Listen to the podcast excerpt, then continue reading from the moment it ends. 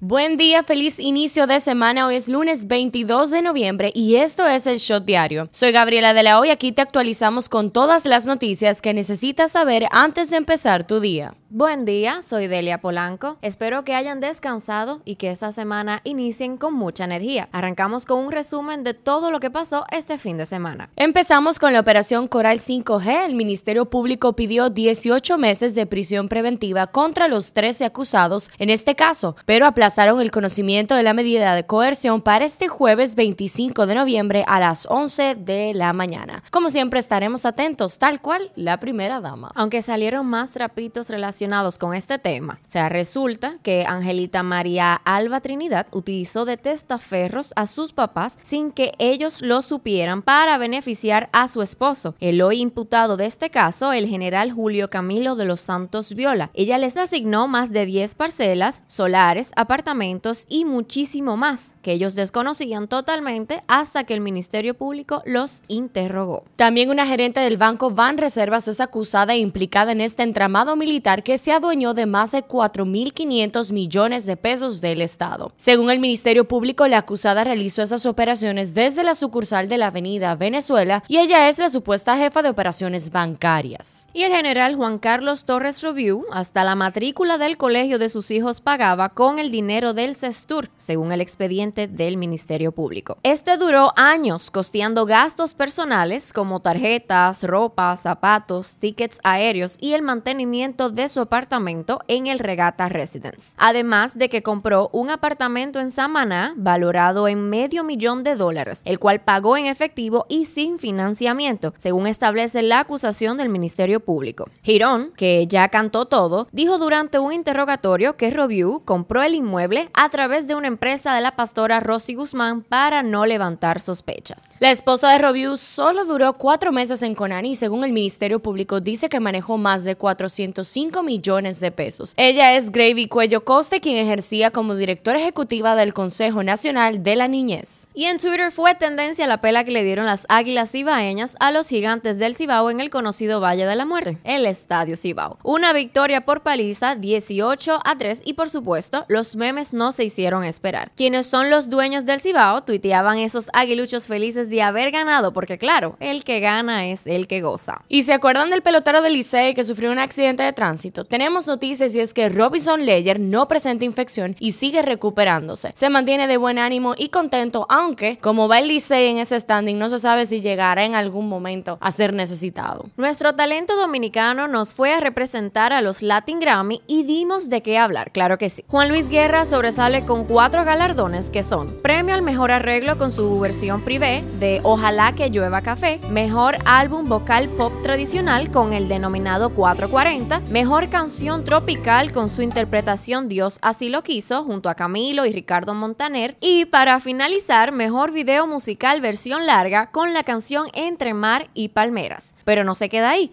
El talento dominicano brilló esa noche con Sergio Vargas, quien ganó mejor álbum de merengue y o bachata. Más adelante, Juan Luis Guerra, en un segmento dedicado a Johnny Ventura, cantó junto a Mili Quesada. La voz de El Mayimbe de la bachata, Anthony Santos, también se escuchó en el escenario de los premios. Él fue el invitado del cantante urbano puertorriqueño de origen dominicano, Osuna, quienes interpretaron el tema Señor Juez. Llegó TEN al Black Friday poniendo como medida el incremento del patrullaje preventivo y labores de inteligencia en todas las arterias comerciales del país para aumentar los niveles de seguridad en estas fechas. ¿Se acuerdan de cuando hablamos de las dos mujeres que raptaron a una recién nacida? Pues ya les cantaron tres meses de prisión preventiva como medida de coerción contra estas mujeres acusadas de raptar una niña recién nacida en el distrito municipal de Cotupú, provincia La Vega. La sanción fue impuesta contra Anibel Cabaldera Crisóstomo o Anibel Cabaldera Crisóstomo, alias Ani, y a Marlin del Carmen Colón Ramos, de 35 y 20 años de edad, respectivamente. Ambas deberán cumplir la medida de coerción en el Centro de Corrección y Rehabilitación Rafael Mujeres en Santiago. Designa nuevo director general y CEO para Claro Dominicana. El grupo América Móvil designó al licenciado Carlos José Cueto Stephanie como nuevo director general y CEO para dirigir la telefónica Claro Dominicana, en sustitución del ingeniero Rogelio Viesca Rache. Cueto Stephanie asumirá su posición a partir del primero de diciembre del presente año. Otra semana que sube la gasolina.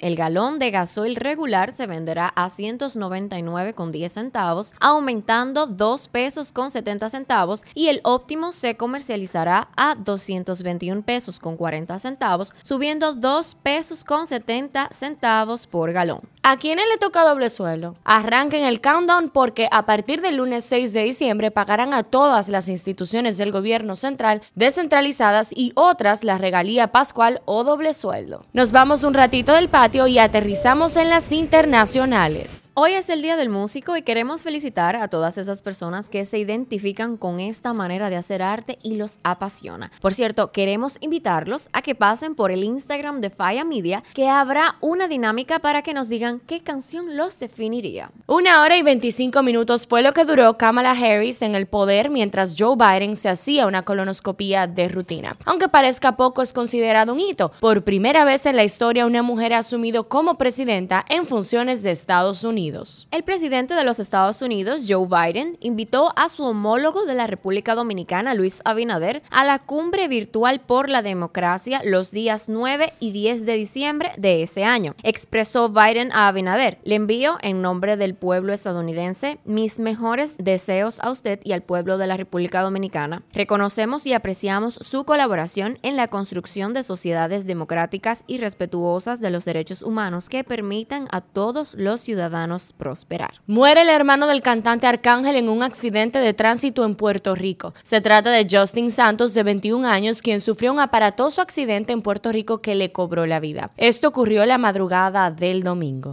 Estados Unidos ha sido despojado de su título de país más rico del mundo, siendo ahora China la nación que ocupa esta codiciada posición. El cambio en la clasificación de la riqueza mundial se anunció este lunes en un informe de la consultora McKinsey Co. El artista urbano Anuel AA lanzó este viernes su nuevo sencillo Súbelo junto a sus compatriotas y colegas Jay Cortés y Mike Towers, en el que homenajea figuras caribeñas de las grandes ligas del béisbol. El tema formará parte de su próximo disco Las leyendas nunca mueren y el video musical se filmó en el estadio de los Marlins en Miami, Estados Unidos. Se revela la identidad del hombre que grabó este audio. Eso, Tilín.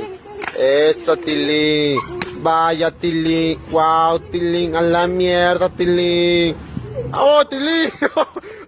Cuatro años después de que se hiciera viral el video de un niño peruano llamado Tilín, que por una moneda demostraba sus peculiares habilidades para el baile. La voz del video pertenece a Jesús Herrera. Coincidentemente, Jesús es el arquero de la selección peruana de futsal, la Liga Nacional de Fútbol Sala. Hay quienes dicen que nuestros padres siempre nos protegerán, pero a veces protegerte luce de esta forma. Cuatro adolescentes grabaron el momento en el que le dieron un golpe a un anciano en Guadalajara sin motivo aparente y lo subieron a internet. Qué chistecito. Pues fueron los mismos padres de estos jóvenes que luego los entregaron a la policía. Bien por ello. Las parejas homosexuales podrán casarse en Suiza a partir del primero de junio del año 2022. Suiza reconocerá los matrimonios entre personas del mismo sexo que se casaron en otros países en lugar de tratarlos como uniones civiles. Al anunciar la fecha en la que entraría en vigencia la ley de matrimonio para todos, aprobada por los votantes en septiembre, el Consejo dijo que no se registrarán más uniones civiles en Suiza a partir del primero de julio. Las personas que hayan formado esas uniones autorizadas en el 2007 podrán permanecer en ellas sin necesidad de casarse. Esto fue todo por hoy. Esperamos que tengan feliz inicio de semana. No olviden seguirnos en nuestras redes sociales arroba el